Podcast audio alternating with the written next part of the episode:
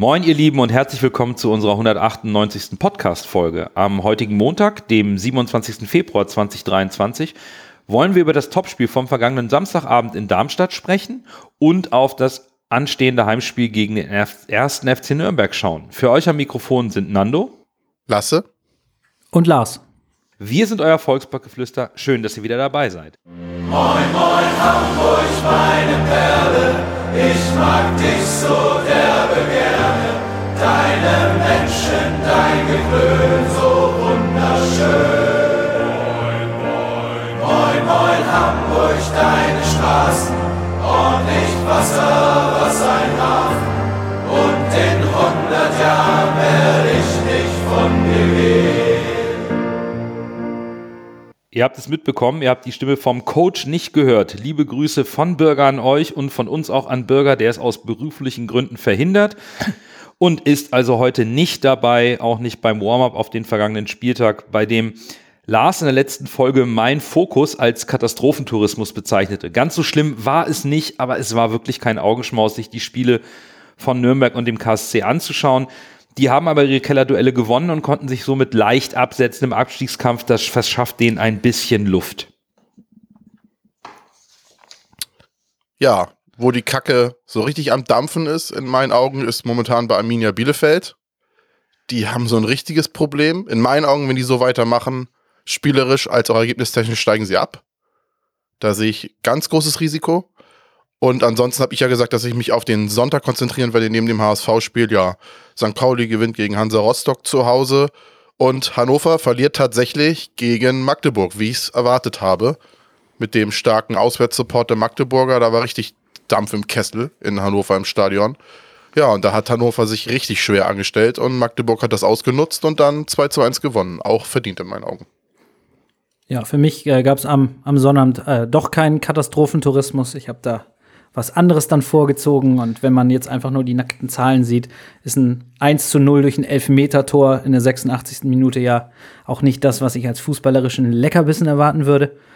Am Sonntag, ja, ich hatte auch da in der letzten Folge drüber gesprochen, äh, Pauli gegen Hansa Rostock. Das habe ich mir dann doch angeguckt und ja, leider gab es dann, muss ich sagen, doch diese fürchterlichen Bilder von irgendwelchen Ausschreitungen und irgendwelchen Chaoten, die da meinen, sich profilieren zu müssen oder die Sau rauslassen zu müssen. Ich hatte letzte Woche gesagt, dass ich sowas am liebsten nicht sehen würde. Wir mussten es leider sehen und ja, ganz ehrlich, äh, da habe ich null Verständnis für. Das war einfach pure Gewalt und Vandalismus. Habe ich kein Verständnis und sowas braucht man wirklich in keinem Stadion und auch in der Gesellschaft sowieso nicht. Absolut nicht. Das sind ganz, ganz schlimme Bilder, die man nicht sehen will. Und deswegen ähm, fokussieren wir uns besser mal auf das Sportliche, was wir vom HSV in Darmstadt und auch von den Lilien gesehen haben. Bei diesem Topspiel gab es seitens Tim Walter eine Änderung in der Startelf, welche nicht leistungsbezogen war. Bakariata erschien zu spät zur Teamsitzung und musste daher aus disziplinarischen Gründen seinen Platz in der Startelf an Königsdörfer abgeben. Da ist Tim Walter konsequent, das hat er schon einmal gemacht und macht es auch hier erneut. Bei den Lilien musste äh, Thorsten Lieberknecht verletzungsbedingt zwei Änderungen vornehmen. Riesel und Schnellhardt standen für Kempe und Müller in der Startelf. In der Grundausrichtung beider Mannschaften blieb es also bei den favorisierten Systemen der Trainer. Und ja, wenn wir direkt reingehen, kann man schon sagen, eine Mannschaft zeigte insbesondere in der ersten Halbzeit klar ihren Stil und spielte wie erwartet. Die andere Mannschaft hatte immense Schwierigkeiten, lag jedoch zur Halbzeit 0 zu 1 vorne. Und damit steigen wir mal ein in die Analyse der ersten Halbzeit. Und was mir als allererstes aufgefallen ist, der Ball bei Darmstadt, direkt der erste Ball, langer Ball, gefolgt von einem intensiven Aufrücken und Pressing. Also wie erwartet, die Lilien wollten ihre Stärken direkt ins Spiel bringen. Und das gelang ihnen aus meiner Sicht auch ganz gut. Insbesondere kam der HSV gar nicht so richtig in den eigenen Rhythmus. Trotz der Führung in der fünf Minute durch Königsdörfer war unsere Mannschaft überhaupt nicht im Spiel. Und wenn wir dabei auch nur auf die Zahlen der ersten 15 Minuten schauen, 38 Prozent Ballbesitz für den HSV unterdurchschnittlich eine Passgenauigkeit von 75 Prozent, auch komplett unter dem Saisonschnitt und dann nur 38 Prozent gewonnene Zweikämpfe. Der HSV verlor das komplette Mittelfeld, hatte keine spielerische Antwort auf das Anlaufen und war einfach auch überhaupt nicht kompakt und sortiert. Der einzig positive Aspekt, direkt zu Beginn dieser Drangphase, der Strafraum wurde gut verteidigt. Darmstadt hatte keine Abschlüsse, aber Die Linien schafften es immer wieder vorne mit fünf Spielern die langen Bälle festzumachen, die Flügel zu überladen und damit den HSV komplett aus der Ordnung ähm, zu bringen. Und der HSV hatte Probleme, überhaupt im Mittelfeld irgendwie mal den Ball festzumachen. Und es wirkte für mich so in dieser Anfangsphase trotz der Führung, dass Darmstadt in Überzahl gespielt hat. Ja, du hast vieles angesprochen, äh, was mir auch aufgefallen ist äh, in der Anfangsphase des Spiels. Also gerade, dass ähm, Darmstadt eigentlich die Mannschaft war, die nicht das Spiel bestimmt hat im Sinne von den Ball zirkulieren lassen, so was, was wir aus HSV-Perspektive als spielbestimmendes ähm, Element kennen, sondern ähm, sie haben das auf den Platz gebracht, ähm, was ich auch erwartet hätte, was du auch angesprochen hast, den langen Ball, das direkte Vorchecking, das direkte Pressing. Und sie haben darüber hinaus ähm, noch etwas gemacht, äh, insbesondere Mitte der ersten Halbzeit ist mir das ähm, wiederholt aufgefallen. Sie haben ganz bewusst, ähm, ganz asymmetrisch ihre Außenspieler benutzt. Ähm, da war auf der einen Seite, auf der linken offensiven Seite Ronstadt. Der hat viel höher gespielt als sein Pendant auf der rechten Seite. Und dadurch ist es immer wieder gelungen, ähm, den Ball ein Stückchen in die HSV-Hälfte reinzuspielen, abzulegen und dann nach außen zu verlagern. Häufig schon in eine, auf eine Art und Weise, dass Ronstadt nicht Moritz Heyer noch vor sich hatte, sondern direkt in einem 1 gegen 1, in einem Laufduell war. Und das war ganz klar, finde ich, zu erkennen, dass diese Asymmetrie im Darmstädter Spiel ganz bewusst gewählt war, um über die starke Seite, über Ronstadt als Waffe den HSV unter Druck zu setzen. Und das ist, wie ich finde, sehr gut gelungen. Und anders als ich das erhofft hätte nach der Anfangsviertelstunde, haben wir es nicht geschafft, mehr Zugriff oder mehr Kontrolle in das Spiel zu bringen. Um das mit Zahlen zu untermauern, in den zweiten 15 Minuten des Spiels wir hatten 40 statt 38 Prozent Ballbesitz, die Nando eben angesprochen hat. Und unsere Passquote ist sogar von den ohnehin schon unterdurchschnittlichen 75 auf 66 Prozent abgesunken, sodass man einfach sagen kann, ähm, wir führten zwar mit 1 zu 0, aber Darmstadt hat unbeirrt sein Spiel gemacht und wir haben es bis zur Mitte der ersten Halbzeit nicht geschafft, unsere eigenen ähm, Attribute richtig auf den Platz zu bringen. Das ist mir auch explizit aufgefallen, weil wir hatten im Podcast darüber gesprochen, dass Ronstadt ja eher ein rechter Verteidiger ist und eher der defensive Part ist. Und während des Spiels und im Real Life, ich habe mir das Spiel tatsächlich nochmal im Real Life angeguckt, habe ich gedacht, wow, der Ronstadt hat richtig offensiv gespielt. Das war exakt nicht das, womit wir gerechnet haben. Und habe gesagt, ey, wenn du plötzlich so ein Spieler da jetzt so aufspielt auf der, das war, das war schon stark, muss man sagen, von Ronstadt, auch ein richtig gutes Spiel. Und wenn man jetzt sich die äh, Endphase der ersten Halbzeit anguckt, äh, habt ihr eigentlich schon alles gesagt. Der HSV hat es einfach nicht geschafft, den Ball festzumachen, hat immer wieder Bälle verloren und wenn sie den abspielen wollten, haben sie auch keine Anspielstation gefunden. Also das Spiel gegen den Ball war richtig schlecht. Und das ist halt eigentlich total HSV untypisch, weil das in meinen Augen immer eine der großen Stärken des HSV ist, das Spiel gegen den Ball. Weil wir haben so oft gutes Dreiecksspiel und so, wo eigentlich immer jemand anspielbar ist, aber das war in diesem Spiel quasi nicht existent.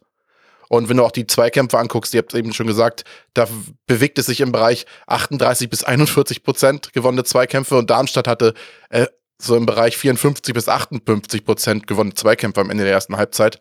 Äh, und wenn man nochmal eine Statistik von Weißgott werfen will, die ich echt interessant fand, war, dass in der letzten, in der Endphase der, der ersten Halbzeit, wenn du dir die äh, Attacken per Minute anguckst, der Vereine, hatte der HSV 0,13, einen Wert von 0,13 und Darmstadt hatte einen Wert von 0,60 bis sogar 0,65 und der maximale Wert des HSV war 0,13 bis 0,29. Also mehr als das Doppelte an Attacken per Minute von Darmstadt als beim HSV. Das heißt, der HSV ist gar nicht aus der, aus der, aus der Hälfte rausgekommen. Also der wurde komplett eingeschnürt.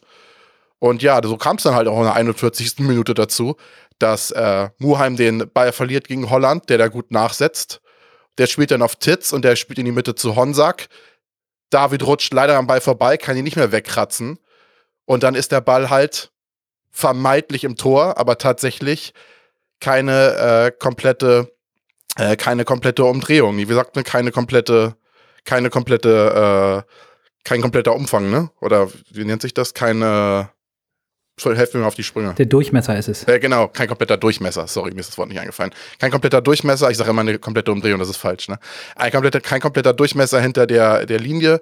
Und äh, tatsächlich hat mich das gewundert, weil dann auch bei HSV und im Fernsehen haben gesagt, jetzt muss der die Torlinientechnik entscheiden. Das stimmt halt nicht. Es gibt in der zweiten Bundesliga keine Torlinientechnik.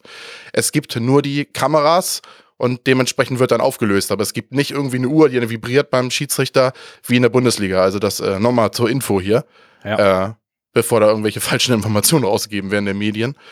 Äh, ja, das waren so das, wo der HSV echt Glück hatte, aber dann man auch gemerkt hat, dass, dass Darmstadt wirklich, wirklich gedrückt hat. Ja, absolut. Ich glaube sogar Honsack hat äh, auf, äh, auf seinen Handgelenk gezeigt, wie auf einer Uhr mit bei dem Torschuss, aber gibt's halt wirklich nicht das Hawkeye. Und am Ende zur Halbzeit kann man natürlich sagen, wir führten 1 zu 0, das war gut. Und ich habe mir zur Halbzeit zwei Fragen gestellt. Zum einen, wie lange Darmstadt dieses Tempo, diese Pressing-Intensität aufrechterhalten kann und was der HSV nun machen sollte, um sich mehr Luft zu verschaffen. Dann habe ich mich erinnert, hm, aufgrund der bis, des bisherigen Saisonverlaufs der Linie und auch deren Stärke, in der Schlussviertelstunde noch zu treffen, war klar, die spielen das bis zum Ende so durch. Also, Kur war des HSV. Ein Gedanke von mir war, ganz spontan, Jatta reinzubringen für Glatzel, um einen zweiten klaren Tempospieler zu bringen und Königsdörfer ins Zentrum zu ziehen, damit man das Umschaltspiel etwas anders aufziehen kann und eben maximales Tempo auf dem Platz zu haben. Ich hatte mir überlegt, mit Jattas Laufstärke gegen das äh, von den Lilien ausgeübte Überladen der Flügel hätte man gut arbeiten können, zumal eben Haier auch schon gelb vorverwarnt war und wirklich mit Ronstadt einen Gegenspieler vor sich hatte oder gegen sich hatte, mit dem er so nicht gerechnet hat. Meine Idee war also, irgendwie diese Ruhe und Ordnung ins Spiel zu bekommen, indem man eben mit mehr Tempo die Angriffe, das Umschaltspiel schneller ausspielen kann, um ins Eins gegen Eins zu kommen und die Linien vielleicht mal ein bisschen defensiver zu fordern, um eben die Räume für Ballbesitz im Mittelfeld, zu eröffnen. Zumal Glatzel bis auf bei dieser exzellenten Festmachen des Balles vor dem äh, 0 zu 1 vollkommen abgemeldet war als Zielspieler. Ja, für mich war es auch definitiv so, dass es einen herausstechenden positiven Aspekt in der ersten Halbzeit ging. Und das war die Anzeigetafel, die nämlich 0 zu 1 gezeigt hat. Und darüber hinaus eine ganze Menge ähm, Luft nach oben für uns, für unser Spiel. Ähm, und so habe ich mir auch meine Gedanken gemacht, äh, wie du, Nando. Ähm, ich, ich glaube, ich wäre es anders angegangen als Trainer, als du es gemacht hättest. Ähm, ich bin eher aus der Warte gekommen, nachdem wir ja wenig Ballbesitz hatten, wenig Struktur in unserem eigenen Spiel, dass mein erster Gedanke war, welche Maßnahmen könnten wir ergreifen, um das Spiel aktiver zu beeinflussen in der zweiten Halbzeit. Denn wir waren, finde ich, sehr reaktionär. Wir waren sehr reaktionär unterwegs, haben, haben äh, immer auf das reagieren müssen, was die Linien gemacht haben. Und das ist ja eigentlich nicht unsere Idee, dass wir die dominierende Mannschaft sind, beziehungsweise dass wir die Mannschaft sind, die der anderen unser Spiel aufzwingt. Und was mir aufgefallen war in der ersten Halbzeit, das hatte ich auch eben kurz schon ange angedeutet, ist, dass in dem Raum ähm, vor unserem Sechser, vor Jonas Meffert, da waren regelmäßig relativ große Räume und große Lücken. Langer Ball der Linien, der wurde im Zweifel Meffert im Zweikampf ähm, abgelegt und dann fiel der Ball zurück in unseren Achterraum. Und da war relativ viel Platz neben oder vor Jonas Meffert, sodass ich gesagt habe oder gedacht hätte, vielleicht ist es eine Option, Ludovic Reis neben Jonas Meffert als klassische Doppelsechs aufzustellen zur zweiten Halbzeit, um sozusagen diesem, diesem, diesem, dieser Spielmethode von Lieberknecht und von Darmstadt so ein bisschen dadurch zu begegnen, dass man in dem Raum, wo der zweite Ball hinprallt, präsenter ist, um damit wieder mehr Ballbesitz selber zu bekommen und das Spiel aktiv selber gestalten zu können. Ähm, das wäre mein Approach gewesen. Hätte nicht mal einen Wechsel nötig gemacht in der Pause. Ähm, ja, und was dann in der zweiten Halbzeit passiert ist, kommen wir gleich zu. Für mich war das einzig Positive aus der ersten Halbzeit auch die Anzeigetafel und der wirklich schöne Pass von Haier in den Lauf von Königsdörfer. Das hat er wirklich schön gesehen. Das war ein toller Pass. Aber ja, auch eine der besseren Aktionen von Haier im gesamten Spiel, muss man leider so sagen. Und äh, was ich mir jetzt gerade so durch den Kopf gegangen ist, ist, äh, ich finde es immer spannend, dass wir sagen, Meffert sieht man nicht. Aber du siehst jetzt, was passiert, wenn Meffert nicht funktioniert. Sonst sagt man, Meffert ist unsichtbar, aber das Spiel, wenn der HSV spielt und es gut läuft und diese Ballsicherheit im Mittelfeld und dieses, dieses gegen den Ball, wenn das funktioniert, dann, dann ist es halt quasi für uns Standard, weil Meffert einen guten Job macht. Aber wenn Meffert mal keinen guten Job macht, dann siehst du, was jetzt passiert, weil es explizit auffällt, dass es schlecht war. Ich würde nicht mal sagen, dass ich Meffert schlecht fand.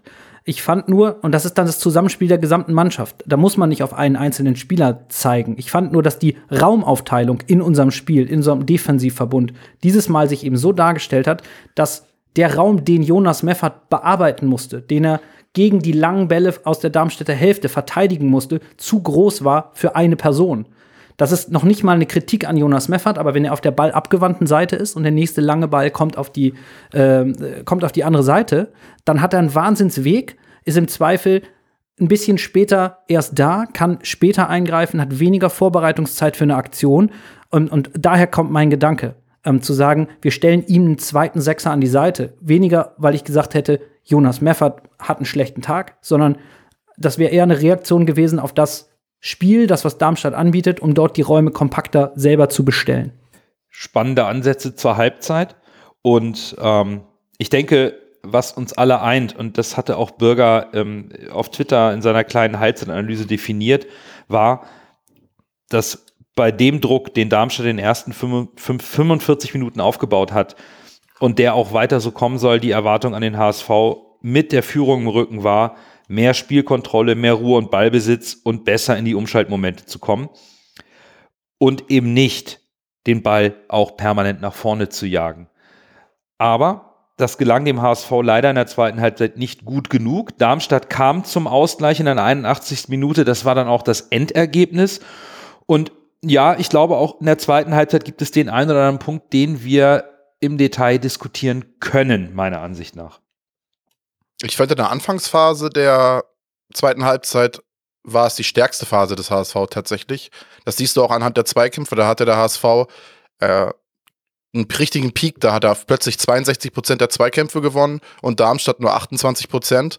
Das, äh, da, da kam der HSV mal auf, direkt nach, nach Anpfiff der zweiten Halbzeit. Und man hat auch direkt gesehen, dass die Abwehr viel höher gestanden hat und sich nicht mehr so doll von Darmstadt hat hinten reindrücken lassen. Und äh, man hat auch gemerkt, dass der PPDA, also Pressing, die Press, äh, Pressing-Intensität äh, ist deutlich nach oben gegangen. Wenn man sich die ersten Minuten des HSV anguckt und sich die Werte anguckt, dann haben wir einen Wert von 22 oder 19. Das bedeutet, dass es 22 oder 19 Ballkontakte von Darmstadt gab, bis der HSV erst überhaupt mal eingegriffen hat, was zu tun. Und in der zweiten Halbzeit hat sich das dann bei beiden Mannschaften so beim Wert zwischen 5 und 5 und 6 so eingependelt. Also es war eigentlich eine ziemlich ausgeglichene Linie. Äh, aber in der ersten Halbzeit, gerade am Beginn der ersten Halbzeit, war das halt viel zu passiv vom HSV. Das hat sich in der zweiten Halbzeit, Anfang der zweiten Halbzeit, die, die gesamte zweite Halbzeit auch deutlich verbessert. Äh, und es hätte ja auch, es hätte ja tatsächlich das 2-0 fallen können in der 52. Minute, als, als Reis von links in die Mitte zieht und dann versucht selbst das Tor zu schießen und nicht auf Ramsey ablegt. Wenn der den Ball auf Ramsey ablegt, ist die Chance groß, dass wir da das 2 0 sehen, aber ja, auch die HSV-Spiele finden nicht im Konjunktiv statt, von daher stand es dann weiter 1 zu 0. Äh, ja, 1 zu 0. Ja, und ähm, du hast jetzt die stärkste Phase des HSV angesprochen, das habe ich auch so gesehen. Also, das war auch wirklich aus der Kabine raus, äh, dass ich das Gefühl hatte, okay, hier hat eine Ansprache gefruchtet in der Kabine. Man ist den Zacken wacher, vielleicht auch im Zweikampf. Ähm, das ebbte nur dann halt leider auch im weiteren Spielverlauf wieder so ein bisschen ab. Und äh, gipfelte dann, also als ich auf die, auf die Werte so ein bisschen geschaut habe, auf die Statistiken, darin, dass wir zwischen der, was ist, 61. und 75. Minute einen Ballbesitzwert von 30 Prozent hatten. Das äh, kann ich mich nicht erinnern, dass es das in der Amtszeit von, ähm, von Tim Walter beim HSV so mal gegeben hat. Und äh, wenn du so dem Ball hinterherläufst, dann als, als, als, als Mannschaft wie der HSV, der es eigentlich gewohnt ist, den Ball zu haben, dann ist es völlig klar für mich auch, dass die Routinen, die Abläufe, an denen man ähm, Woche für Woche, Tag für Tag im Training arbeitet, dass die eben nicht greifen können. Und so war es das Spiel, ähm, was dann auch zu diesen Werten passt. Ich hatte das Gefühl, dass wir nicht als Kollektiv so richtig griffig in der Partie waren. Und ähm, wir hatten keine Kontrolle über das Spiel, so wie wir es gewohnt sind. Das heißt, dass von hinten raus unser Aufbau nicht so gelaufen ist, wie wir das eigentlich wollen und können. Und aus einem so krassen Missverhältnis zwischen der Realität auf dem Platz und dem eigenen Matchplan oder der eigenen Spielphilosophie ist es dann eben auch schwer, das mit ein oder zwei externen Faktoren von außen, eine Auswechslung oder einer leichten Umstellung irgendwie zu reagieren. Das heißt, das war der, tatsächlich der Punkt Mitte der zweiten Halbzeit, dass für mich am Fernseher klar war, hier kann es eigentlich nur darum gehen, das Ding hinten dicht zu halten und mit dem 1 zu 0 nach Hause zu fahren. Weil ich mir nicht vorstellen konnte, Viertelstunde, 20 Minuten vorm Ende, dass wir hier noch mal so ein Turnaround im Spiel sehen würden, ähm, dass wir aktiver werden. Das Einzige, worauf ich vielleicht ein bisschen gehofft hatte, ähm, war, dass Darmstadt, die natürlich hinten liegen zu Hause ähm, und nicht äh, eine Heimniederlage kassieren wollen, dass die uns irgendwann natürlich Räume bieten müssen, die wir dann durch Konter, durch schnelle Gegenstöße ähm, äh, bespielen können. Da ist ja dann auch Bakeriata irgendwie Mitte der 60er Minuten eingewechselt worden. Aber zumindest bis eine Viertelstunde vor Schluss hat Darmstadt konsequent sein Spiel weitergespielt und hat uns eben diese Räume noch erstmal noch nicht eröffnet. Ja, ich kann euch nur zustimmen. Das trifft exakt meine Beobachtung dieser ersten 30 Minuten der zweiten Halbzeit, sowohl die gute Phase des HSV als eben auch dann wieder dieses Hochschalten von Darmstadt. Und mir ging es genauso wie euch. Verteidigt haben wir es in der zweiten Halbzeit soweit eigentlich ganz gut. Und dann passiert eben genau das, was, warum Darmstadt auch Tabellenführer ist, dieser Glaube an die Wende und diese Stärke in der Schlussviertelstunde. Das hat mich so ein bisschen daran erinnert an diese legendäre Rapid-Viertelstunde. Die schalten noch mal einen Gang hoch, werfen noch mehr rein und dann wird auch im Zweifel fußballerische Finesse hinten angestellt. Das, das gab's da nicht. Die haben aber ihre Zweikämpfe gewonnen. 65 Prozent zum Ende des Spiels. Nachdem die so ein Pressing gespielt haben und so eine Laufintensität, gehen die weiter perfekt in die Zweikämpfe. Lange Bälle für die Angriffsversuche, also eine Passgenauigkeit von 70 Prozent. Lange Bälle lassen sich eigentlich ganz gut verteidigen. Und das hat der HSV auch geschafft. Das muss man da an der Stelle auch wirklich sagen, denn es kamen eigentlich kaum gefährliche Angriffe von, von den Lilien. Und dann kassierst du aber einen Konter auswärts, der so einfach, den darfst du dir so nicht fangen. Das, das, das funktioniert nicht. Der HSV greift an, rückt gut auf, spielt diesen Angriff eigentlich auch sehr gut aus. Die Flanke in den Strafraum oder der Querpass, der passt nicht. Das ist soweit okay. Aber der HSV vergisst in dieser 81. Minute die Restverteidigung und zwar komplett. Die rücken alle auf und Darmstadt lässt das auch zu weil sie mit drei Angreifern an der Mittellinie stehen und auf den langen Ball warten. Die haben das so bewusst gewollt. Die haben sich am Ende hingestellt und gesagt, wenn wir das zweite bekommen, okay, aber wir gehen auch mit diesem Mut und dieses Risiko in das 1 zu 1. Und dann steht der HSV bei eigenem Angriff hinten bei 1-0-Führung auswärts beim Tabellenführer in Unterzahl. Und das ist mit zwei direkten Pässen die komplette HSV-Abwehr, das komplette Mittelfeld überspielt ist und der Stürmer, der das Tor macht, eine 1 gegen 1 Situation bekommt. Boah, also aus dem Strafraum in den Halbraum auf der rechten Angriffsseite der Linie und von da direkt diagonal den Zielspieler in der Mittellinie zu finden mit zwei Kontakten ist irrsinnig. Aber darüber habe ich mich wahnsinnig geärgert. Der Ausgleich war verdient von den Spielanteilen, gar keine Frage. Darmstadt hat gezeigt, warum sie Tabellenführer sind und wie schwierig es ist, gegen sie zu spielen. Aber als, aus HSV-Sicht muss ich mich fragen, es kann nicht sein, dass ich zum Ende des Spiels die 1 zu 0 Führung verteidigen will, weil nach vorne nichts geht und dann irgendwie knapp 35 Prozent Zweikämpfe gewinne, überhaupt keinen Pass mehr anbekomme. Und so kannst du natürlich weder gegenhalten noch das Umschaltspiel aufziehen, was eigentlich an der einen oder anderen Stelle im Angebot da war. Und das ist aus meiner Sicht enttäuschend, weil so spielt man die letzten 15 Minuten nicht, insbesondere wenn man weiß, wie der Gegner aufzieht und was er das ganze Spiel über macht. Das war für mich dann ein Stück weit zum Ende hin, auch wenn der Punkt für Darmstadt hoch verdient war, für mich am Ende eine Enttäuschung. Ja, Enttäuschung trifft es tatsächlich bei mir auch ganz gut. Ähm, weniger das Ergebnis. Ähm, hättest du mir vor dem Spiel gesagt, da gehen wir am Ende mit einem mit einem Unentschieden raus. Hätte ich gesagt, klar will ich da gewinnen. Keine Frage. Aber Unentschieden gegen eine Mannschaft, wo wir jetzt seit Wochen, und ich finde, das haben sie auch am, jetzt am Wochenende wieder halt gezeigt, dass wir das auch zu Recht gesagt haben, sagen, das ist die vielleicht beste Mannschaft dieser zweiten Liga, definitiv der stärkste Gegner, den wir als HSV äh, in dieser Saison in der Liga bekommen werden, bekommen haben.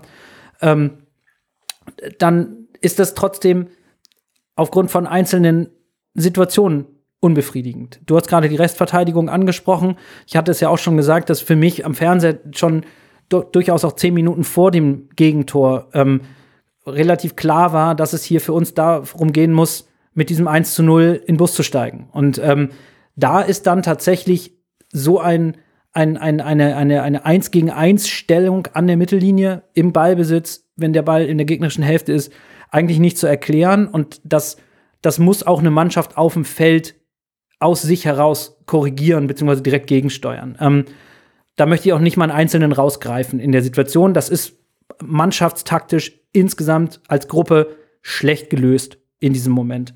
Ähm, was mir noch ganz besonders aufgefallen ist, und das zieht sich so ein bisschen auch wie ein roter Faden durch die Analyse ähm, der ersten Halbzeit als auch der zweiten Halbzeit, wenn man sich mal anschaut, wie Darmstadt 98 hier die spielbestimmende Mannschaft war. Wir haben als HSV am Ende 44 Prozent Ballbesitz über die 90 Minuten gegen Darmstadt 98, wo wir eigentlich in jedem Spiel, an das ich mich erinnern kann in der jüngeren Vergangenheit, die Mannschaft war, die am Ende des Tages mehr Ballbesitz hatte.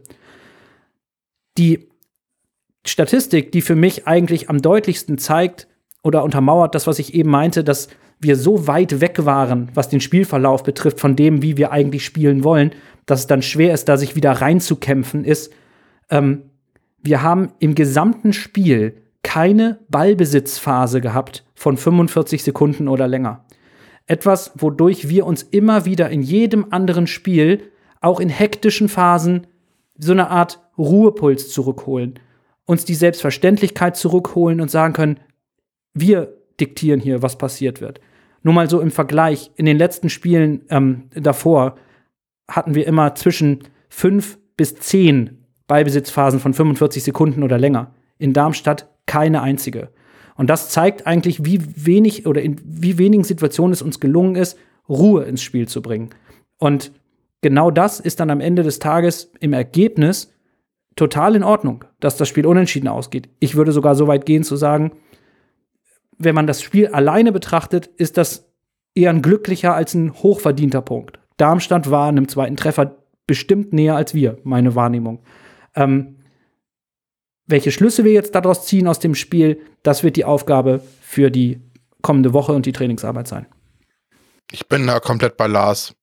Also, was meine ich alles aus dem, aus dem Mund genommen, was ich auch sagen wollte. Ich fand's halt, ich habe mich auch extrem geärgert, weil auf der einen Seite gebe ich dir recht, das Ergebnis 1-1 ist äh, leistungsgerecht bis, bis äh, ich will sagen, beschönigend, aber man hätte sich auch über die Niederlage nicht beschweren können. Aber mich hat die Art und Weise des Gegentors hat mich massiv geärgert, weil auf der einen Seite denkt man, ah, vielleicht schaffen wir es ja aus diesem blöden Spiel, diesen, diesen Sieg mitzunehmen und das wegzuverteidigen. Aber dann kommt halt, wie Nando es eben gesagt hat, diese Rapid-Schlussviertelstunde von Darmstadt. Tatsächlich habe ich mal geguckt, Honsack hat nie bei Rapid gespielt, sondern nur bei Austrianer Jugend. Vielleicht hat er sich ja was abgeguckt, wenn er schon da war. Aber ich stimme euch komplett zu. Ich habe noch einen anderen Punkt, der mich ähm, richtig wurmt. Also auf die Statistik müssen wir gar nicht schauen. Darmstadt war die bessere Mannschaft, hatte auch die besseren Chancen, auch in der Qualität, was XG angeht. Mehr Schüsse im eigenen, im, im, innerhalb des Strafraums aufs Tor. Das passt alles. Aber was mich richtig geärgert hat, und vielleicht tue ich jetzt Darmstadt Unrecht, aber mich hat der Spielstil von der taktischen Idee an Markus Gisdol oder Alex Zorniger erinnert. Langer Ball nach vorne, Ballverlust gerne in Kauf nehmen, wenn man ihn nicht festmachen kann, aber sofort mit vier, fünf Mann ins Pressing gehen und den Ball möglichst tief in der gegnerischen Hälfte gewinnen, um den Gegner halt zu stressen, ihn aus dem Rhythmus zu bringen und möglichst irgendwie in Strafraumnähe schon zu einer Aktion zu kommen. Das ist ein Spielstil, der, sofern er richtig umgesetzt wird, bei kompaktem Defensivverhalten, da musst du auch in der Defensive unglaublich kompakt und konzentriert arbeiten, der ist sehr unangenehm. Und das hat Darmstadt auch perfekt gemacht. Aber meine Erwartung in diesem Topspiel an den HSV war schon, dass man in der Lage ist, diesen Stil auszuhebeln. Dafür hat der HSV aus meiner Sicht die Qualität im Kader und ich bin tatsächlich geschockt über nicht nur das, was ich vor Fernseher gesehen habe, sondern was sich dann auch in den Zahlen zu diesem Spiel widerspiegelt. Das kann einfach nicht die Erwartungshaltung und der Leistungsgedanke unserer Mannschaft sein. Liege ich da jetzt so verkehrt, aber ich kann mir nicht vorstellen, dass der HSV wirklich am Ende sich hinstellt und sagt, oh, den, die drei Punkte hätten wir am Ende dann doch noch mitnehmen können, weil spielerisch war das wirklich schwach. Bin ich komplett bei dir, Nando. Das war exakt auch mein Gedanke. Auch jetzt in Rückbetrachtung des letzten Spiels, wenn man die letzten 180 Minuten anguckt, das war spielerisch leider nicht das, was wir erwarten. Ich kann da nicht ganz mitgehen. Ähm, zunächst mal, ich finde tatsächlich, damit tust du Darmstadt Unrecht. Ähm, warum? Weil das hier nicht, ich sag jetzt mal, eine aus der Not geborene Taktik war, im Sinne von lang und weit bringt Sicherheit und nach oben ist das Spielfeld unbegrenzt, sondern das war hier ganz klar ein taktisches Mittel. Und ich habe da auch wirklich deutlich eine, eine Spielidee hinter erkannt. Ich habe in den vergangenen Wochen auch hier dafür eingesteckt, dass ich zum Beispiel Arminia Bielefeld letzte Woche eine Spielidee abgesprochen habe. Ähm, Darmstadt attestiere ich, dass es sie gab.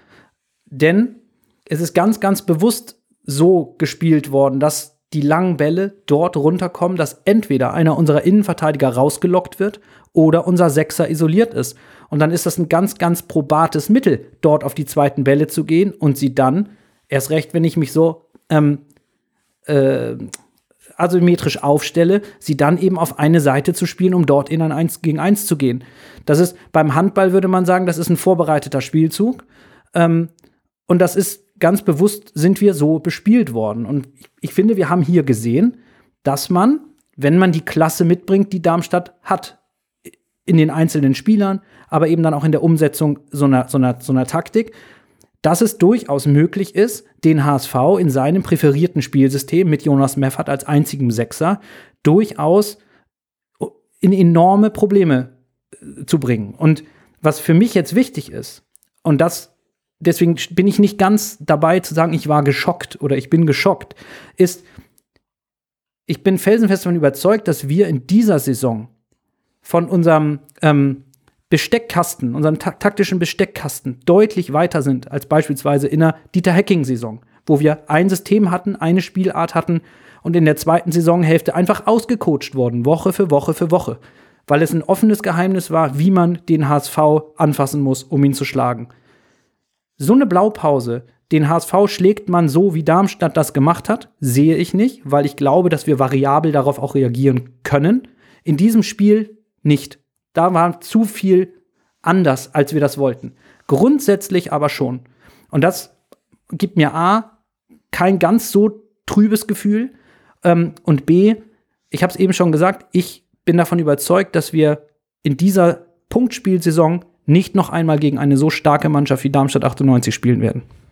Dann lass uns doch dein gutes Gefühl mitnehmen und mit dem Man of the Match die Analyse zu Darmstadt abschließen. Ich finde es toll, dass du hier Darmstadt nochmal äh, Credits gibst für, für deren Leistung. Ich wollte es auch nicht so despektierlich rüberbringen, weil ich glaube auch Alex Zorniger weiß sehr wohl, was er da für eine Spielidee hat. Bei Markus Gisdol mag man das in Frage stellen. Ich gebe zu, der Vergleich war ein bisschen sehr provokant. Aber wir gehen jetzt mal zum Man of the Match, um dieses Topspiel abzuschließen. Dann erst Groh, der den Ball übernimmt, halblinke Position zu Mackert. Er sollte schießen, 25 Meter am ersten frei. Schuss auf das Tor. Tor! Tor! Ein herrlicher Treffer, ein wunderbarer Treffer. Angeschnitten, der Ball fliegt da unhaltbar rechts ins Eck. Wenn wir jetzt einen Ball hätten, würde ich es Ihnen noch mal zeigen. Ja, ein Unentschieden, welches am Ende trotz der nicht so guten Leistung des HSV durch diesen schlecht verteidigten Konter ähm, sich nach dem Spiel irgendwie wie eine Niederlage anfühlte, hat trotzdem eine Man of the Match verdient. Das gehört sich so. Lasse, wer ist es bei dir geworden? Ich habe mich super schwer getan. Und da mir auf dem Feld kein Spieler wirklich herausragend gut gefallen hat, ziehe ich den Torwart-Joker und den Daniel Royer Fernandes, weil der wieder eine echt gute Leistung gebracht hat. Ja, dem kann ich mich äh, so anschließen. Ich habe letzte Woche eine Lanze für Jonas David gebrochen. Da verzichte ich diese Woche drauf und habe mich genau mit der gleichen Begründung wie du auch für Daniel Heuer Fernandes entschieden, der der einzige HSV in Normalform war. Bürger hat sein Man of the Match auch mit eingeworfen. Und er hat sich für unseren Kapitän Sebastian Schonlau entschieden, denn er hat ein aus seiner Sicht gutes Spiel gemacht, war, war positiv, hat so positiv hervorgestochen in einem übergehend schwierigen Spiel, wo wir sehr unter Druck standen, was auch seine Zahlen belegen. Daher ist für Bürger Sebastian Schonlau der Man of the Match. Na, ich hatte gedacht, ähm, dass ich jetzt hier ein bisschen aus der Reihe tanze. Das tue ich nicht. Ich gehe mit Bürger. Ähm, ich bin auch bei Sebastian Schonlau. Ähm, Im Grunde hat Bürger vieles schon gesagt oder, oder uns mitgeteilt. Ähm, es war kein Spiel, wo ein einzelner Spieler der herausstechende war, völlig richtig. Wenn ich mir aber die Statistiken anschaue von Sebastian Schonlau in dem Spiel, dann sticht er tatsächlich gegenüber nahezu allen anderen HSVern heraus. Er hat eine überdurchschnittlich gute Passquote, jetzt gemessen an der Mannschaft. Ähm, vielleicht als einziger eine, die seinem üblichen Standard entspricht. Er hat von seinen ähm, 23 direkten Duellen 74 gewonnen. Auch das ist ein wirklich guter Wert. Ähm, er hat 16 Balleroberungen gehabt. Das ist ein sehr guter Wert für ihn und ich glaube, nur Ludovic Reis äh, hat da noch ein oder zwei mehr. Ansonsten kommt da lange nichts beim HSV. Und natürlich haben wir ein doofes Gegentor bekommen, wo wir keine Konterabsicherung äh, hatten, keine, äh, keine Restverteidigung hatten, wo man sagt, das ist doch im Zweifel etwas, was dem Abwehrchef ankreiden muss oder sollte. Jetzt war der aber gerade am gegnerischen 16er und hat diesen Angriff initiiert. Und da habe ich auch ganz viel gelesen, von wegen, was macht der denn da? Wir führen 1 zu 0, der hat da überhaupt nichts verloren, der soll hinten absichern. Da, das war eigentlich der Schlüsselmoment für mich, mich für Sebastian Schonlau als Man of the Match zu entscheiden, weil genau das ist der Walterball und die Variabilität, die ich sehen möchte. Unabhängig davon, ob wir 1 zu 0 führen oder 1 zu 0 hinten liegen. Die Idee unseres Fußballs ist, dass die Mannschaftsteile hybrid ineinander greifen. Es muss dann einfach jemand anders den Job dort hinten machen, wenn Sebastian Schonlau nach vorne geht. Und für mich war das eine gute Leistung, keine sehr gute Leistung, aber er ist für mich als Kapitän vorangegangen, hat äh, Aktion gezeigt und ist mein Man of the Match. Wunderbar. Wir haben zweimal Heuer Fernandes, zweimal Sebastian Schonlau und unsere Hörerinnen und Hörer haben da noch zwei weitere Namen in die Top 3 gewählt. Auf Platz 3 äh, Ransford Jeboa Königsdörfer. Auf Platz 2 Jonas David, aber mit weitem Abstand vorne, und da folgen sie der Argumentation von Lasse und mir, ist Daniel Heuer Fernandes der Man of the Match des 22. Spieltages geworden.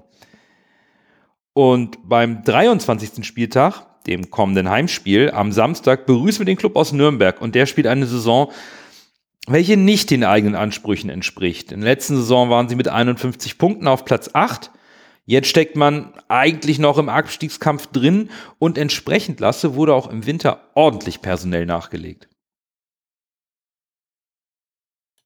Ja, da hat der Verein auf jeden Fall nochmal versucht, durch Zugänge und Personalien das Ruder irgendwie rumzureißen und diese bisher sehr vertrackte Saison irgendwie noch zu einem Guten zu wenden.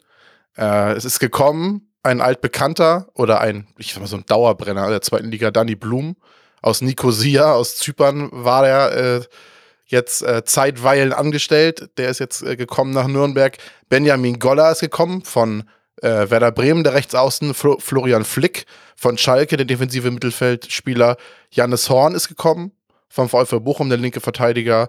Peter Winder Jensen ist gekommen von Alkmaar, der Däne, Torwart. Und Gustavo Puerto ist gekommen von Leverkusen. Äh, der Kolumbianer kam wie alle Spieler, glaube ich, äh, per Laie. Nee, Blum ist als fester Transfer gekommen und Goller auch. Die anderen Spieler, die ich eben genannt habe, sind nur ausgeliehen. Und auf Abgangsseite haben wir eigentlich nur äh, Manuel Winsheimer, der dann nach, bekannterweise nach Braunschweig gegangen ist. Äh, wenn man jetzt guckt, wer gegen uns noch ausfällt, die Verletztenliste ist relativ lang. Da wir einmal Tim Handwerker, auch ein alter Bekannter für den HSV, hat glaube ich auch schon gegen uns getroffen. Dann haben wir noch Janis Horn, der Neuzugang ist äh, verletzt. Erik Wegesser ist auch verletzt. Kreuzbandverletzung, also das kann auch ein bisschen dauern. James Lawrence, der Innenverteidiger, ist ebenfalls verletzt. Christian Matenia ist ebenfalls verletzt und fällt gegen uns aus. Und Danny Blum, der Neuzugang, fällt auch noch aus. Also es sind eigentlich Neuzugänge, wo sie dann hoffen, äh, wenn die wieder fit sind, dass die dann greifen. Aber tatsächlich, ja, ist die Verletzung relativ lang. Und genauso äh, Enrico Val, äh, Valentini ist gesperrt aufgrund der roten Karte gegen Heidenheim und fällt auch gegen uns aus. Wenn man sich den Kader jetzt noch ein bisschen näher beleuchtet, sind es eigentlich schon ein paar ganz gute Spieler. Man hat jetzt Quado Dua, den Mittelstürmer, der hat schon sieben Tore geschossen. Christoph da Ferner hat noch nicht so eingeschlagen, erst drei Tore. Der war ja auch beim HSV im Gespräch, eigentlich ein ziemlich guter Mittelstürmer. Äh, wie gesagt, hat bis jetzt noch nicht so seine beste Saison. Äh, Lino Tempelmann, auch ein, finde ich, ein interessanter Spieler im zentralen Mittelfeld.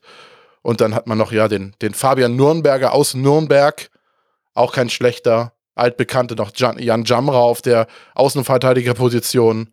Ja, das könnte man so als, als Schlüsselspieler nennen. Ah, wenn man da nicht vergessen darf, ist mit Mats Müller-Deli, der Ex-St. Paulianer, auch einer, auf den man aufpassen sollte im Heimspiel.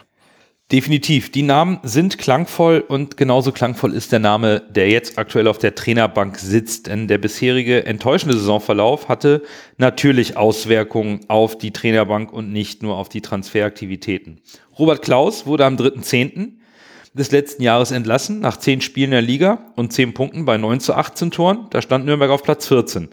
Dann kam Markus Weinziel, der holte in den elf Ligaspielen dann 12 Punkte bei 8 zu 14 Toren und musste jetzt am 20. Februar nach der heftigen 5 zu 0 Klatsche gegen Heidenheim ebenfalls gehen. Spannend ist, beide Trainer wurden vom aktuellen Trainer entlassen, denn dieser ist eigentlich der Sportchef und übernimmt nun bis zum Saisonende. Die Rede ist natürlich von unserem ehemaligen Trainer aus der Saison 2019-2020, Dieter Hecking.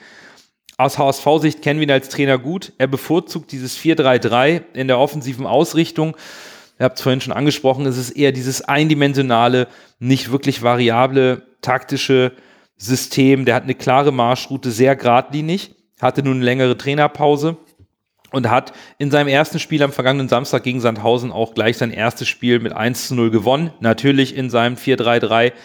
Es war kein sonderlich ansprechendes Spiel. Das ist nach einer Woche im Laufe so einer verkorksten Saison auch vielleicht nicht zu erwarten. Viel mehr können wir gar nicht ins Detail gehen. Es fehlt einfach auch eine gewisse Sample Size. Und aus meiner Sicht verbindet uns HSV mit Dieter Hacking eher etwas Besonderes. Dieter Hacking hat sich als Trainer des HSV bedingungslos und mit aller Vehemenz vor Baccariata gestellt, als diese unsägliche Hetzjagd im Spätsommer 2019 begann. Und ich denke super gerne an das Tor von Jatta im Heimspiel gegen Hannover am 1. September 2019 zurück, wo Bakker seinem Trainer Dieter Hecking in die Arme läuft beim Jubeln und vor allem, wie clever Hecking bei der Auswechslung von Jatta darauf achtete, dass dieser zum Zeitpunkt des Wechsels auf der gegenüberliegenden Seite stand vor der Westtribüne und dadurch an der Nordtribüne vorbei zur Auswechselbank gehen musste. Und diese emotionale Eruption im Volkspark war atemberaubend. Da bekomme ich wirklich noch bei dieser Erinnerung unglaubliche Emotionen. Und auch wenn es unter Dieter Hecking am Ende sportlich nicht gereicht hat und wir sind nicht aufgestiegen, an dieser Stelle möchte ich Danke sagen an Dieter Hecking, denn sein menschliches Verhalten in dieser so schwierigen Situation war so großartig und bleibt für mich deswegen unvergessen. Ich würde ihn gerne am Samstag mit Applaus in Hamburg begrüßen. Würdet ihr mir da zustimmen? Bin ich komplett bei dir. Man darf über Nürnberg denken, was man will. Ich bin auch kein großer Nürnberg-Fan mittlerweile. Aber Dieter Hecking äh, sollten wir irgendwie jetzt nicht ausbuhen oder sonst was. Was der mit Bakriata gemacht hat, man weiß nicht, wie alles mit Bakriata gelaufen wäre, wenn das damals nicht so gelaufen wäre unter Hacking. Das muss man echt sagen. Der war wirklich eventuell der ausschlaggebende Punkt, warum Bakriatas Karriere jetzt so verläuft, wie sie verläuft. Das hätte auch ganz anders kommen können, wenn du da einen Trainer hast, der sich nicht hinter den Spieler stellt. Also von daher, äh, da kein schlechtes Wort über Dieter Hacking. Äh, absolut nicht. Werd, werd, werdet ihr von mir auch nicht hören. Ähm, ich habe auch die ganze Causa Baccariata damals als etwas ganz, ganz Besonderes abgespeichert. Insbesondere daher, dass, da mag meine Erinnerung mir auch einen Streich spielen, aber wenn ich jetzt drüber nachdenke, dass das erste Mal äh, der Fall war in dieser ganzen Geschichte, dass ich wirklich, ich sag mal, stolz und froh darüber war, wie der HSV, es war ja nicht nur Dieter Hecking, es war der gesamte Verein, Haltung gezeigt hat ähm, für, seine, für seine Werte, auch im Zweifel medial Schelte riskiert hat. Und es war dann an vorderster Front eben Dieter Hecking, der, ich habe ihn vor meinem inneren Auge, wie er da bei der Pressekonferenz sitzt, ähm, wie ein Fels. Und an ihm prallt einfach alles ab. Und er tut das aber nicht in irgendeiner arroganten, negativen Art, sondern er sitzt da einfach als empathischer Mensch ähm, und stellt sich väterlich schützend vor Baccariata. Das ist etwas, das ist mir auch in einer sehr, sehr, sehr guten, positiven und dankbaren Erinnerung geblieben. Und Lasse, wie du es schon sagst, ähm, da möchte ich, das ist überhaupt nicht gegen die Person gemeint, aber wenn wir dort zum Beispiel einen jungen Trainer, einen unerfahreneren Trainer wie Hannes Wolf noch auf dem PK-Podest sitzen haben, kann ich mir vorstellen, dass diese Standhaftigkeit gegen diesen Gegenwind nicht genauso groß sein kann, wie es bei Ja. Dieter Hecking war und dafür vielleicht auch ein Stück weit für die ganze Entwicklung, die der Verein dann genommen hat, was Haltung angeht, was Standhaftigkeit angeht. Dankeschön. Dann lasst uns jetzt noch mal sportlich werden im Blick auf das kommende Spiel.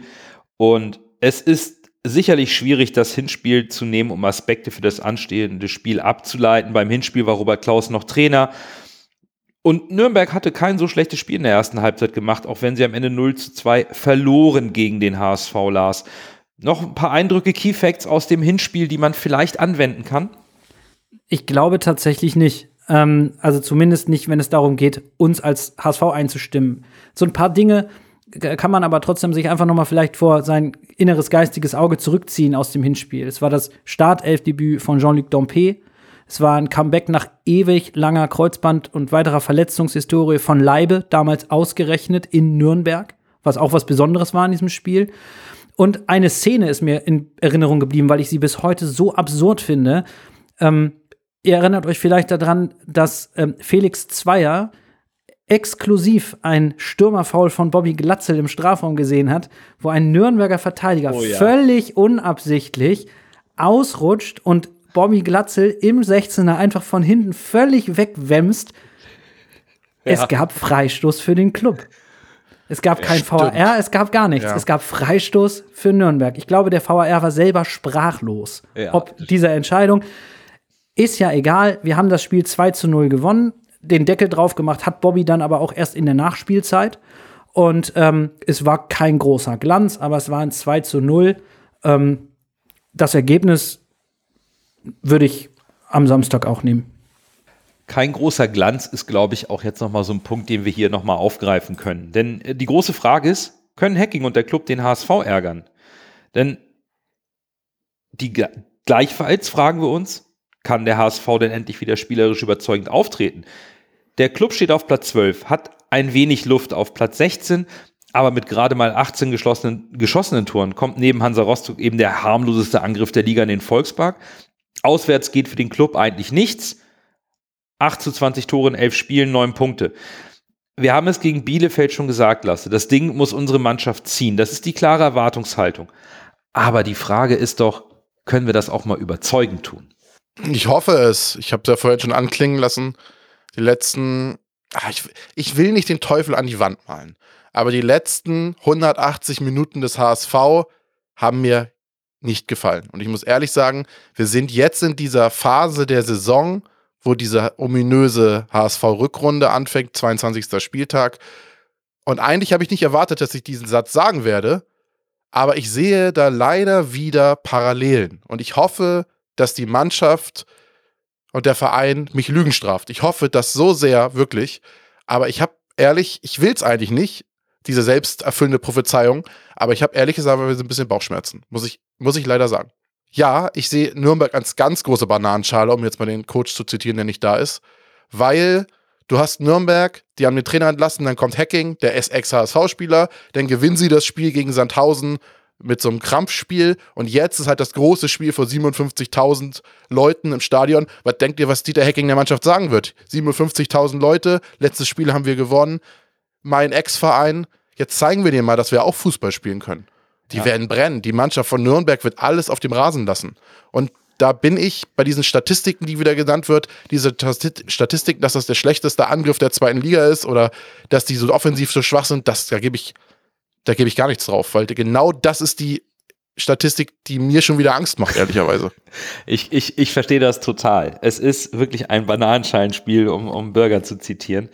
Und ich weiß auch, warum du ähm, so, ein, so, ein, so ein Störgefühl hast beim HSV aktuell. Denn wenn wir nur auf die Ergebnisse schauen und Fußball am Ende ein Ergebnisspiel ist, hat der HSV in der Rückrunde bisher zwei Punkte mehr geholt als in der Hinrunde zum, zum gleichen Zeitpunkt nach der gleichen Anzahl von Spielen. Drei mehr gegen Rostock, einen mehr gegen Darmstadt und zwei eben weniger gegen Heidenheim.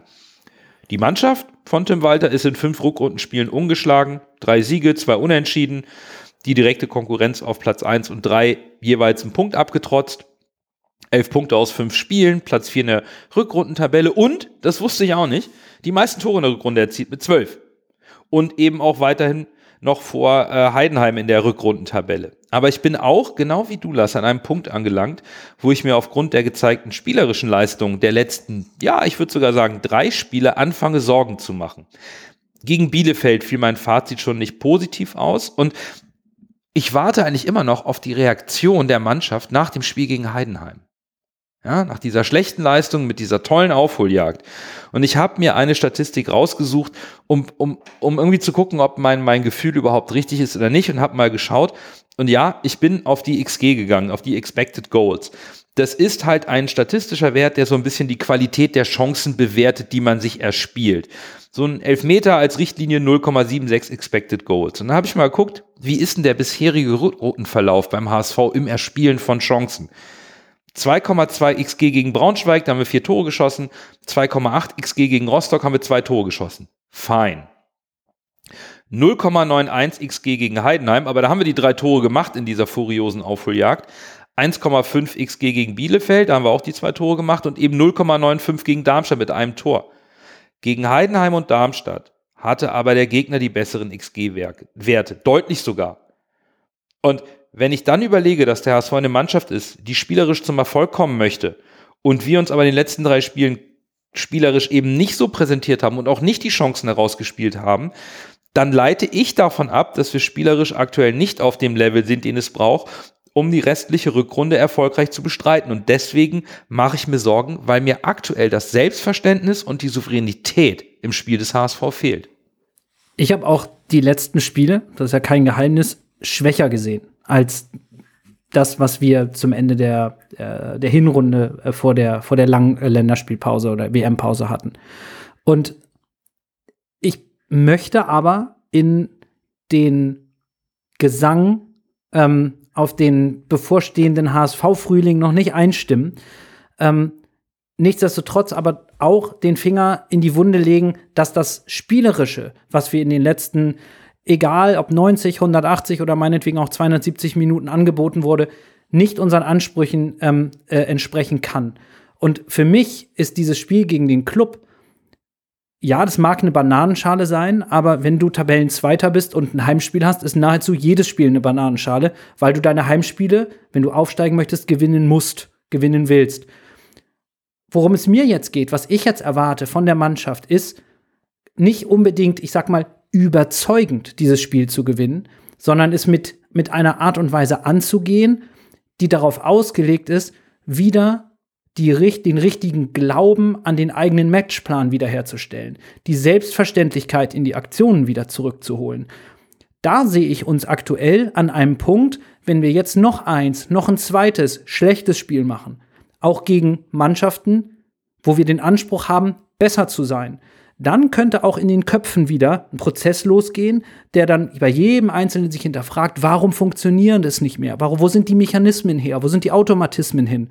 Und für mich geht es jetzt im Nürnberg-Spiel ganz, ganz maßgeblich darum, dass wir im Zweifel lange Ballbesitzphasen haben, dass wir Spielkontrolle ausüben, dass wir Spieler, die zuletzt nicht ganz so stark und präsent waren, ein Laszlo Benisch, ein Sonny Kittel, wenn er spielt, aber auch ein Jonas Meffert, dass wir die in Situationen bekommen, die sie souverän spielen, um ihr eigenes Selbstvertrauen wieder zu bekommen. Momentan ist unsere Brust nicht mehr ganz so breit, wie sie es noch vor ein paar Wochen war, aber nicht, weil wir schlecht sind, sondern weil wir einfach auch von außen als, als Mannschaft jetzt immer wieder hören, das war aber nicht überzeugend, das war aber nicht überzeugend. Ich glaube, gerade ein Spiel gegen eine vermutlich sehr ausrechenbare Mannschaft, wie den ersten FC Nürnberg, weil es ist eine von Dieter Hecking trainierte und eingestellte Mannschaft. Haben wir drüber geredet. Schema F. Kann eine große Chance für uns bieten, damit ich halt heute mal derjenige, der die Chancen sieht. Ähm, dass wir uns unsere Sicherheit im Spiel, unsere Spielkontrolle wieder zurückholen und dann darauf aufbauen, wieder mit mehr Selbstvertrauen auch in die nächsten Spiele gehen können. Das ist mir wichtig. Also dem würde ich mich anschließen, habt da auch nichts zu ergänzen. Lasse bei dir? Ja, so muss es laufen. Also der ungefähr wie, wie, wie Nürnberg spielt, wird sich der HSV schon denken können. Und äh, ich glaube, ja, Hacking wird jetzt sich in diesem Spiel den Fußball neu erfinden für die, seine Mannschaft. Äh, und das ist auch der Ansatz. Da muss der HSV dann ansetzen. Aber ich ich, ich, ich will es ja nicht, aber dieses Bauchgefühl schwingt leider bei mir mit. Dann hoffen wir, dass das Bauchgefühl am Samstag nach dem Spiel besser aussieht und wir back to Walterball kommen und schauen noch zum Abschluss unserer Folge auf die weiteren Spiele am 23. Spieltag. Und für mich rücken die alle ein wenig in den Hintergrund durch das Topspiel am Samstagabend. Heidenheim gegen Darmstadt. Da wird ähm, nicht nur meiner, sondern wahrscheinlich der Fokus der gesamten HSV-Welt drauf liegen. Denn mit diesem Spiel haben dann die Top 3 ihre Duelle untereinander ausgefochten. Darmstadt könnte davonziehen oder Heidenheim macht eben diese Top 3 nochmal richtig spannend. Das ist, glaube ich, das absolute Highlight an dem Wochenende. Das geht mir genauso. Ich habe mir auch den Spielplan angeschaut und es sticht nichts anderes heraus, abgesehen vom HSV-Spiel und dann eben das Topspiel am Samstagabend. Darauf äh, folgte dann sofort die Überlegung, ja, boah, was hätte ich denn da gerne? Ja. Und da bin ich dann an dem Punkt ähm, zu sagen, das weiß ich nicht. Ähm, das weiß ich auch nicht, wie ich das kurz vor Anpfiff sehen werde am Samstag. Eins wünsche ich mir, dass ich mit einem Dreier des HSV im Rücken mich einigermaßen entspannt auf die Couch setzen kann, weil dann kann ich mich eigentlich hinsetzen und sagen, macht ihr mal, spielt ihr mal, weil egal was passiert, am liebsten spielt unentschieden, dann werden nur zwei Punkte verteilt, aber das ist mein einziger Wunsch am Wochenende, dass ich mit einem Heimsieg im Rücken schön das Topspiel am Samstagabend gucken kann. Ich glaube, wichtig ist, dass Heidenheim nicht gewinnt. Das wäre mir wichtig. Also entweder unentschieden oder Sieg Darmstadt, weil so wie Darmstadt sich momentan präsentiert, auch wie wir es gerade über das Spiel jetzt schon geredet haben, ist Darmstadt klar Aufstiegsanwärter Nummer eins. Und dann lass die doch wegziehen, ist mir egal, dann werden wir halt Zweiter. Aber das maximal Schlechteste wäre, wenn Heidenheim gewinnt und wieder ranzieht, äh, ranzieht und wir vielleicht sogar nicht so spielen, wie wir es uns wünschen, was wir nicht hoffen. Aber ansonsten finde ich gar nicht, dass da noch äh, wie Spiele sind, die jetzt so uninteressant sind. Ich finde zum Beispiel äh, Braunschweig gegen Bielefeld finde ich auch spannend, weil das so ein richtiges, das ist so ein richtiges Killer-Duell, ne? 15. gegen 16. Und wenn Bielefeld da verliert, ich will nicht sagen, dann ist es zappenduster, aber dann, äh, dann wird es schon arg knapp. Absolut. Und ähm, ja, ich würde aber auch dir zustimmen lassen. Heidenheim braucht das Spiel nicht zwingend gewinnen, denn es steht ja bereits jetzt fest, aufgrund der aktuellen Tabelle, Darmstadt hat die Meisterschaft in der eigenen Hand. Selbst bei einer Niederlage gegen Darmstadt muss, äh, gegen Heidenheim muss Darmstadt nur die Ergebnisse der Verfolger matchen, um als Erster ins Ziel zu gelangen. Von daher, dann sollen sie meinetwegen auch wegziehen und uns noch ein bisschen Luft für, gegen Heidenheim verschaffen. Nach dem kommenden Wochenende werden wir halt wissen, wie es für den HSV im Hinblick auf die Verfolger bestellt ist und wenn wir unsere Hausaufgaben machen, dann reicht es ja auch. Und von daher war es das für diese Folge. Und euch vielen Dank fürs Zuhören. Wir hören uns wie gewohnt nächste Woche wieder. Und bis dahin bleibt gesund und nur, nur der HSV. HSV.